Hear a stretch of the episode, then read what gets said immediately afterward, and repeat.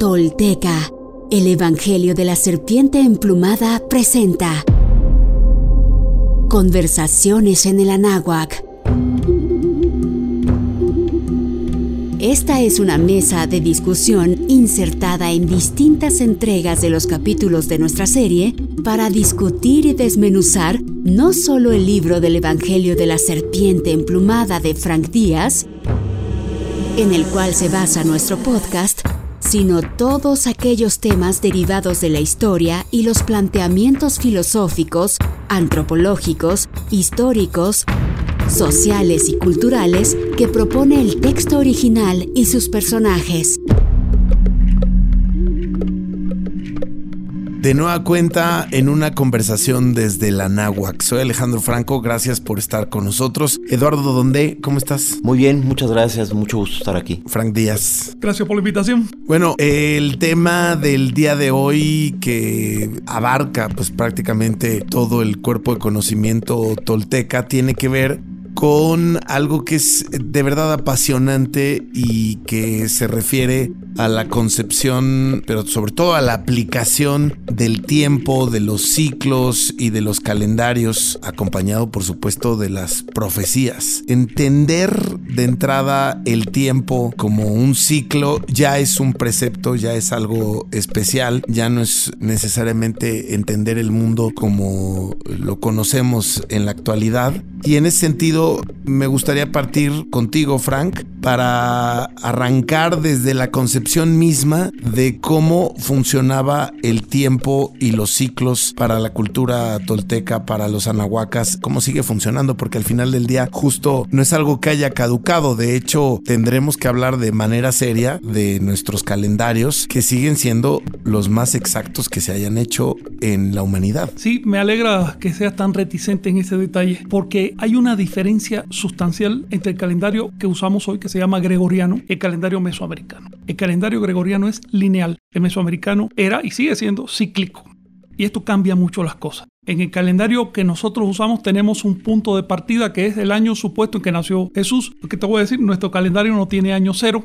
Por eso Jesús nació en el año 1 antes de haber nacido, 1 antes de Cristo se debe a que quienes crearon el calendario cristiano no conocían el concepto de cero, mucho menos el de ciclicidad, porque si tú vas a hacer ciclos necesitas ceros. Pero bueno, con las herramientas que había hace 1400 años se creó más o menos un calendario bastante bueno, ha funcionado, sigue usándose. Pero no sirve para hacer astronomía, porque en el universo todos los fenómenos son cíclicos. No hay un solo fenómeno lineal, no puede haberlo. La estructura misma del espacio y el tiempo es ondas sobre ondas. Entonces, cuando encontramos un calendario como la Nahuaca, que se trata de un ciclo dentro de otro ciclo, y así hasta el infinito, uno se pregunta qué concepción hubo en quienes lo crearon, qué conocimientos tenían, qué querían decir con eso. El calendario por sí es una enseñanza. De hecho, el calendario fue producto del primer eh, profeta de la serpiente emplumada en tiempos históricos. Este señor vivió hace unos 5.000 años, se llamó, bueno, después le dieron el nombre de Zipactonal. Y su mensaje quedó cifrado en el calendario. El calendario no, no, no era solo para medir el tiempo, era para medir la vida en general. Así que tenía también una dimensión, vamos a decir así, oculta o filosófica. Tenía aspectos prácticos. Por ejemplo, los niños en aquella época, su primer nombre, el nombre que recibían cuando nacían, era la fecha. Así que ahí tú tienes a un héroe llamado Seacat. ¿Por qué? Porque nació en el año Seacat, uno caña. Generalmente se les ponía el nombre del día, pero como no sabían cuándo él nació, te acuerdas que lo escondieron, trataron de matarlo y luego se le, pusieron el nombre del año. Pero ahí tú tienes, por ejemplo, al famoso Moctezuma. En realidad su nombre era Once Pedernal. Ese era su nombre propio. Moctezuma fue el título que le dieron y así con todos, ¿no?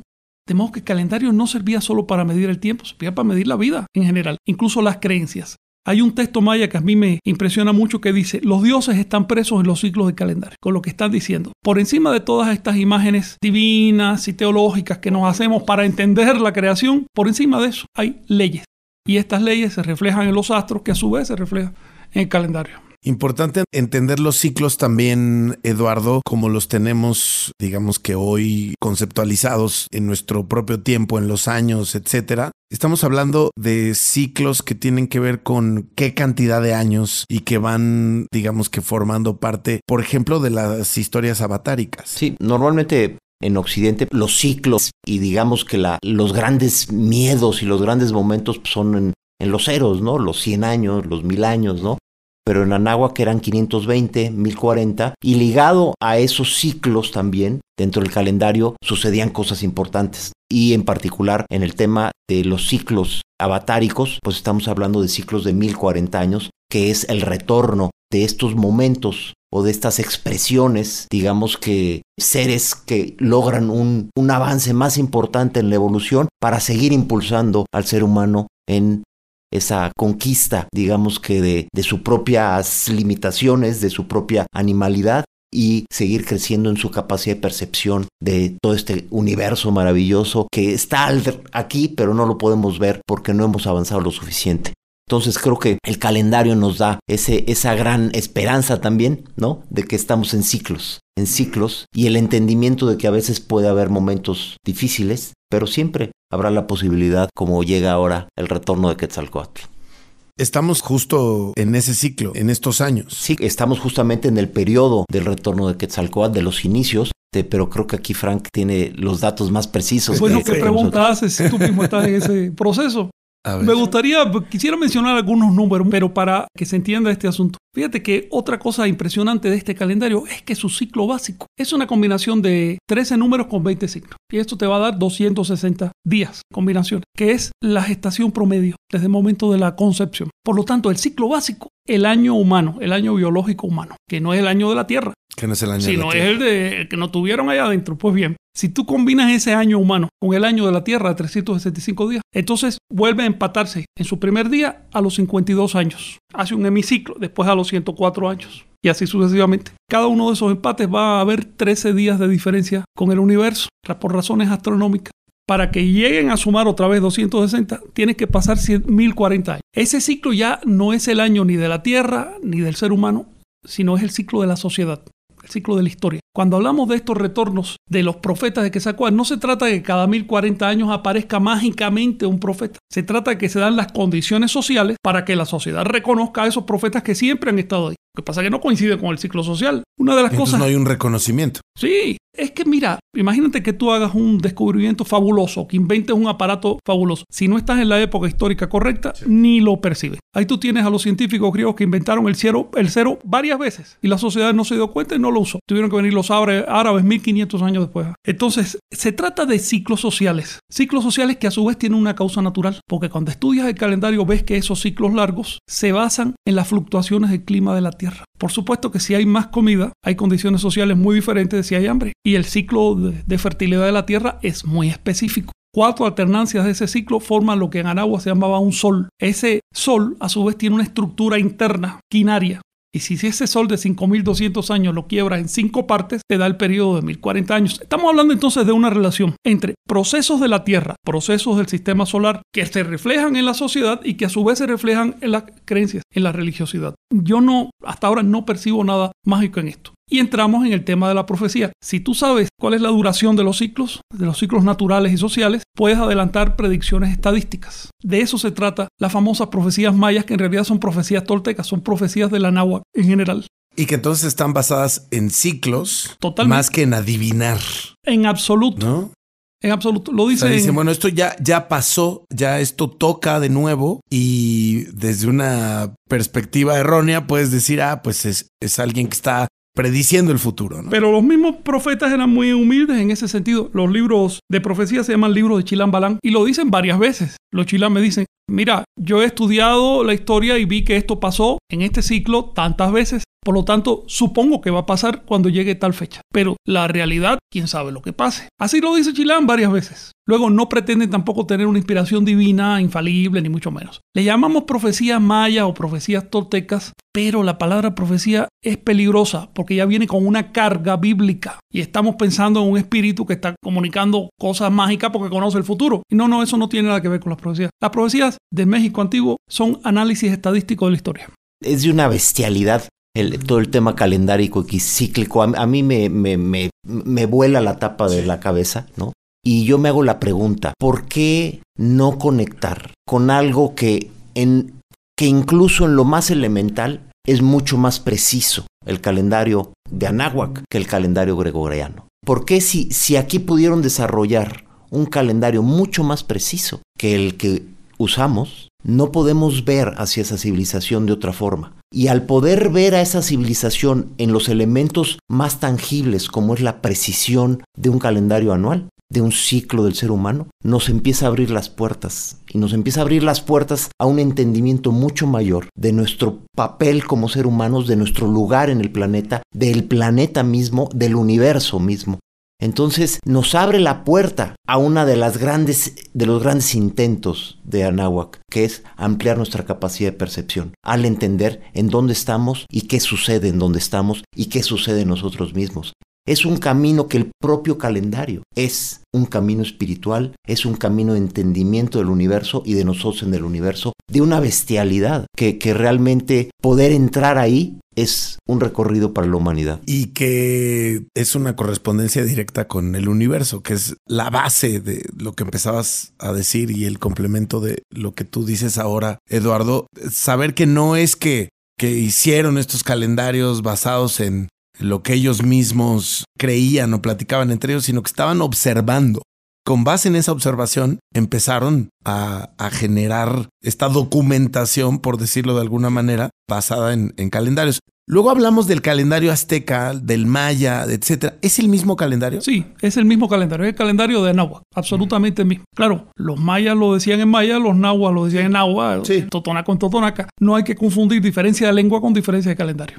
Eso es algo que, se comete muy frecuentemente, incluso en las academias. Pero, a ver, el calendario que usan los norteamericanos es el mismo que usamos acá en México, aunque los nombres de los ciclos se pronuncien diferentes. Justo este, una de las razones por las cuales la, la, humanidad o el mundo entero empezó a hablar del calendario maya fue pues porque se estaban ya esperando a que se terminara el mundo en el 2012, ¿no? Si no me equivoco. Y, está, y entonces todo el mundo empezó a hablar de ese calendario en particular. Y solamente quería tocar el tema por si tenías algo que decir al respecto, porque es la referencia. Si le preguntas a un europeo, a un anglosajón, etcétera, si conoce el calendario maya, es probable que te dé esa referencia. Sí, claro, y además se equivocaron porque no se acabó el mundo. Sí, tuvimos mucho que ver con ese evento, esos eventos que se hicieron allá. Allá estábamos Eduardo y yo. Sí, intentamos ah, justamente mostrar que no, que no era que era una interpretación errónea. Pero sabes que sin mucho éxito, ¿eh? porque mira, aquí vemos el tema de cómo una cosmovisión trata de entender a la otra, pero sin quitarse los espejuelos.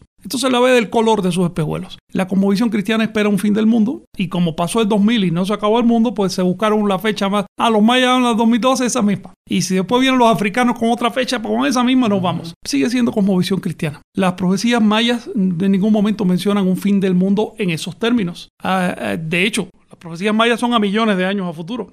Simplemente no hay fin del mundo ahí. Fíjate que me quisiera retomar algo que mencionó Eduardo, que es muy importante. Cantidades concretas. El calendario que nosotros usamos hoy, el que tú ves en el periódico, en el televisor, a los 3.200 años acumula un día de error con respecto al movimiento del sistema solar y del universo. Eso es muy bueno, te voy a decir, ¿eh? eso es muy bueno. El calendario de los musulmanes acumula un día cada 2.500 años, pero si te vas al de, no sé, al de los eh, romanos acumulaba un día cada 128 años. Entonces te empiezas a dar cuenta que el nuestro es bueno, pero el calendario de Nahua para que acumule un día de error tiene que pasar 8.500 años. Es decir, es considerablemente dos y media veces mejor eh, desde el punto de vista astronómico que el cristiano. Pero además de eso, es un calendario coherente. No se trata de unir ciclos un poco al azar, semanas de siete días con meses divididos, en, quién sabe ni cuántos días tiene un mes, con, son cuatro o cinco ciclos diferentes, que si yo te preguntara ahora en qué día de la semana va a empezar el año, digamos, 2040,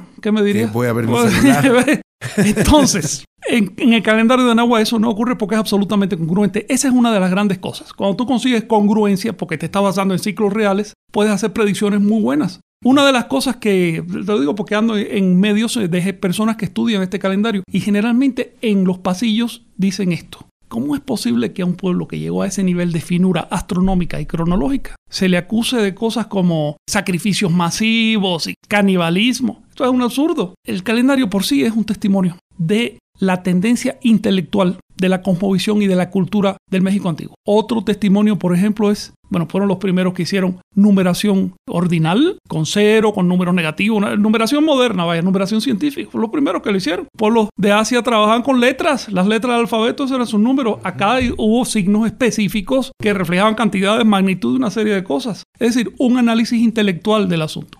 Esta fue una característica de la cultura de Anáhuac, el desarrollo intelectual. En lo material tenían déficit, por supuesto, vivían muy aislados y demás, pero el intelectual volaron bastante. Por lo tanto, no es posible concebir sus ideas religiosas como primitivas. Que no las entendamos no significa que fueran primitivas, significa que nosotros no las entendemos, solo eso. Mencionabas, Eduardo, que justo en este 2021 se cumplen 500 años de la caída de Tenochtitlan. Y yo lo que quiero preguntar es si este periodo de la conquista o de esta caída Sí, este, esta toma militar y luego ideológica formó parte también de un ciclo. Bueno, una de las cosas impresionantes de la invasión de América fue los españoles encontraron América por accidente en medio del océano porque ellos esperaban llegar hasta China, pero los americanos los estaban esperando. Los, las profecías mayas dicen con total claridad que en ciertas fechas iba a haber cambios sociales muy fuertes, incluso iba a haber invasión del territorio. Ya ahí no quiero exponer más porque podría parecer superstición, pero definitivamente las profecías sí tenían eso en cuenta. Por eso cuando llegaron los cristianos, principio, los anahuacas vieron confirmada su religión. Que esa es, ese es gran, gran parte de esa, de esa fuerza, ¿no? Y que yo te, te quisiera preguntar, Frank, ¿qué cosas no nos damos cuenta pero tienen una enorme fuerza? Nosotros hoy en día no tenemos la creencia en el calendario gregoriano o no rige nuestra vida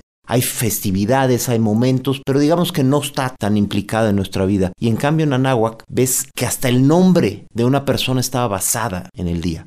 Refleja, por un lado, una fuerza del propio calendario para ponerte el nombre.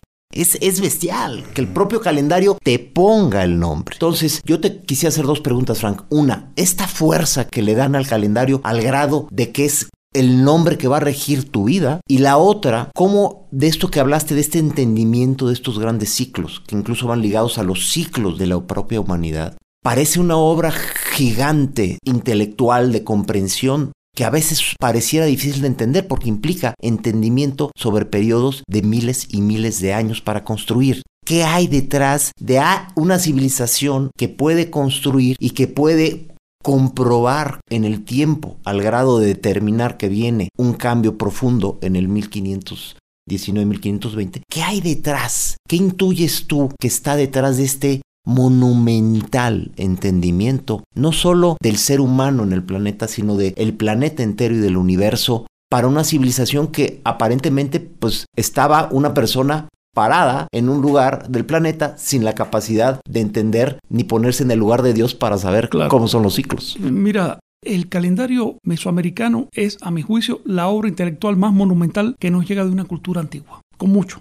¿Qué grado de acumulación de conocimiento tiene que haber para crear una cosa así? Bueno, se requieren miles de años de observación paciente del cielo, pero también de la conducta humana y de la conducta de la sociedad y de la conducta del planeta Tierra y de sus ciclos y eso miles y miles y miles de años. Yo no me lo puedo explicar de otra manera.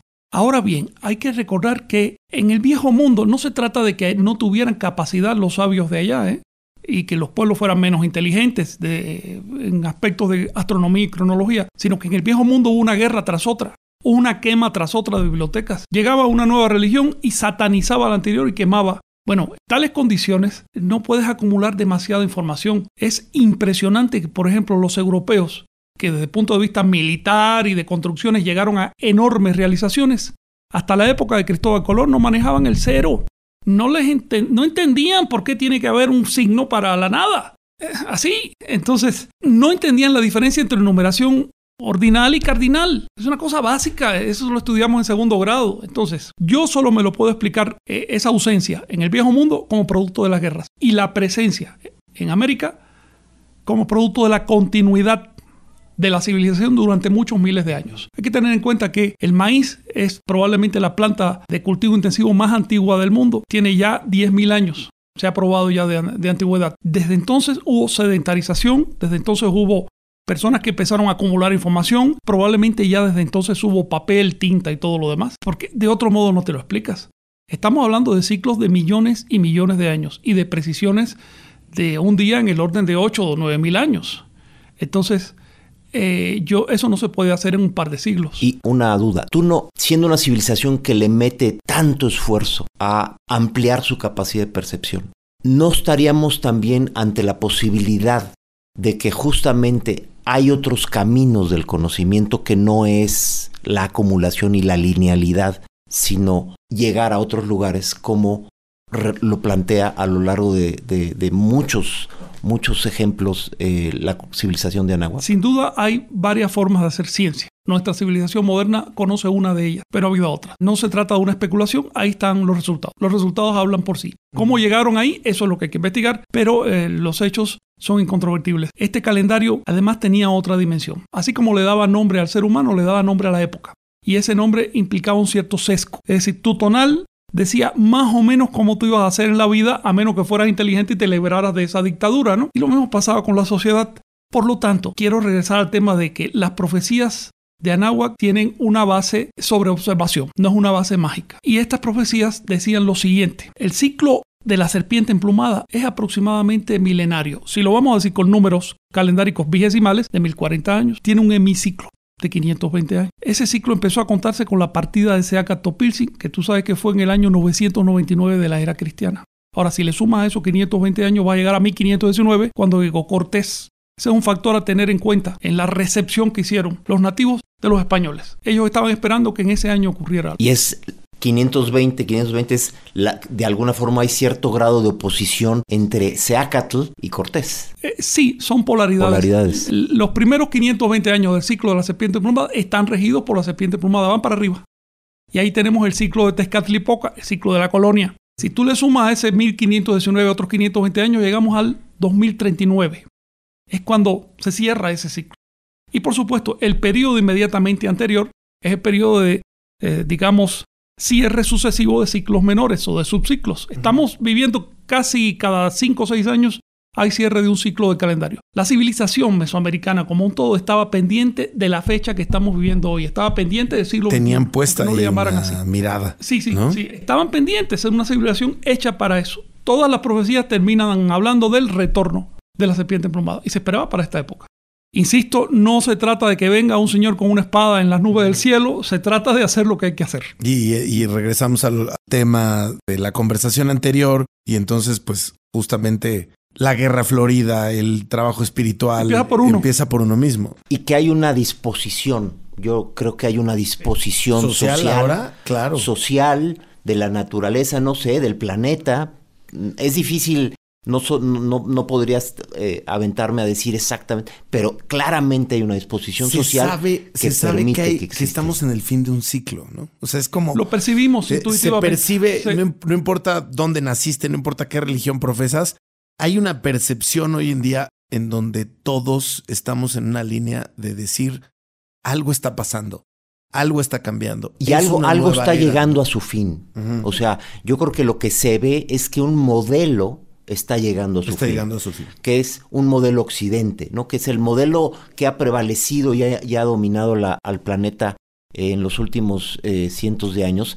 Es un modelo que está llegando a su fin. Tú lo ves en que sus propios principios, la democracia, los derechos humanos, las libertades, están desgajándose y, está habiendo una putrefacción en eso, ¿no? Las, las, las famosas democracias pues nada más podrido que la democracia con su halo de democracia. Pero adicional a eso, el propio, la propia situación del planeta, la explotación, esa visión occidental de yo uso en vez de yo soy parte de. Sí, se está difuminando. Está llegando a su límite. Y yo creo que es muy claro ese proceso de descomposición que estamos observando, lo cual nos revela una vez más, pues que más allá de lo que digan, pues no hay un calendario que previera, como el de Anáhuac, una situación sin especificidades, pero claramente de esta tendencia. La verdad, el único que marca el, ciclo que estamos viviendo pues, es el de Anáhuac. No quisiera ser demasiado enfático en eso, pero es que es la realidad. Las profecías bíblicas no hablan de esta fecha. Entonces sí es el fin del mundo, pero como lo conocemos. Es el fin de un mundo, el porque llega es el fin de un ciclo. Sí, y el comienzo de otro. Y hay que estar muy fino para ver cuál va a ser la índole de ese otro ciclo. ¿Cómo podemos contribuir y no estar en contra? Sí. Solamente para irme a un básico de entender para ellos, para nuestros ancestros, cómo era el entendimiento del, del tiempo, llegaban a abandonar lugares ciudades? Sí. Por ejemplo, cuando se cumplían 52 años. A los 52 años se enterraban eh, templos, estatuas y demás se enterraban porque no se quería que hubiera idolatría. Y era un ejercicio también de desapego. Desapego y, para evitar la idolatría, porque imagínate estar adorando 500 años la misma manta en la misma iglesia, la gente termina dándole vida a un objeto. Entonces cada 52 años, pero cada 520 años enterraban ciudades enteras. Las abandonaban, se iban a otro lado. No es que se fueran a planeta Marte o que cosas extrañas que se han dicho. No. Esa misma población se iba a otro sitio y hacía una nueva ciudad. De manera que se trataba de sacrificios gigantescos. Esta es la explicación de cuando dicen, bueno, los mayas se fueron, los teotihuacanos se fueron, o sea, es que se estaban moviendo. Se fueron del sitio para otro sitio y ya. Yo, yo no encuentro que haya habido grupos de gente en Mesoamérica que se fueran a otra dimensión ni nada de eso. No, nodriza que, la nave que llegó, ¿no? Claro. Sí, eh, eh, pero te da idea de lo que estaban dispuestos a hacer contar de marcar el cambio de los ciclos. Y es ahí ¿Qué, qué fuerza, ¿verdad? Sí, o sea, sí. o sea, qué fuerza. No solo es poner un nombre, es ser capaz de abandonar una ciudad por tu Sí, sí, sí. entendimiento, porque no me iría a creencia, me iría a entendimiento, por tu entendimiento de la fuerza de los ciclos y la fuerza de un calendario, estoy dispuesto a abandonar una ciudad. Es, Sí, imagínense que es eso una lo lleváramos a esta época. Para, O sea, para que el dijéramos, desapego oigan, nos vamos a ir el lunes. Claro. El lunes empieza, Empieza el la desalojo de la ciudad, El de la ciudad. Eso provocaba todo tipo de desapegos y de cosas. Hablamos de una civilización que tuvo una concepción in- casi diría teatral de su propia vida, de su propia historia. Eran protagonistas de una obra eh, gigantesca que trascendía la vida del individuo. Eh, se hace difícil entender eso hoy porque nosotros vivimos de un día para otro mezquinamente, ¿no? Y, y uno puede tener acceso a estos calendarios porque tampoco es como que tú veas el calendario y lo, lo entiendas de manera fácil. Eh, tú llevas muchos años trabajando en esto, Frank. Pero co- co- ¿es, ¿esa información estará disponible? ¿Está disponible de alguna manera? La información está disponible, solo que no es fácil. No es fácil de Pues asimilar. hay que entender algo de matemáticas y de teoría de conjuntos y eso, pero sí, sí está ahí.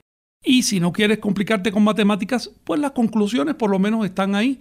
La verdad es que hay que difundir, difundir mucho más. ¿eh? Eso es lo cierto. Pues bueno, en ese camino estamos. Gracias, Frank. Gracias a ti. Gracias, Eduardo. Muchas Y gracias. gracias a ustedes por escuchar. Tolteca, el Evangelio de la Serpiente Emplumada presenta Conversaciones en el Anáhuac. Esta es una mesa de discusión insertada en distintas entregas de los capítulos de nuestra serie para discutir y desmenuzar no solo el libro del Evangelio de la Serpiente Emplumada de Frank Díaz, en el cual se basa nuestro podcast, sino todos aquellos temas derivados de la historia y los planteamientos filosóficos, antropológicos, históricos, sociales y culturales que propone el texto original y sus personajes.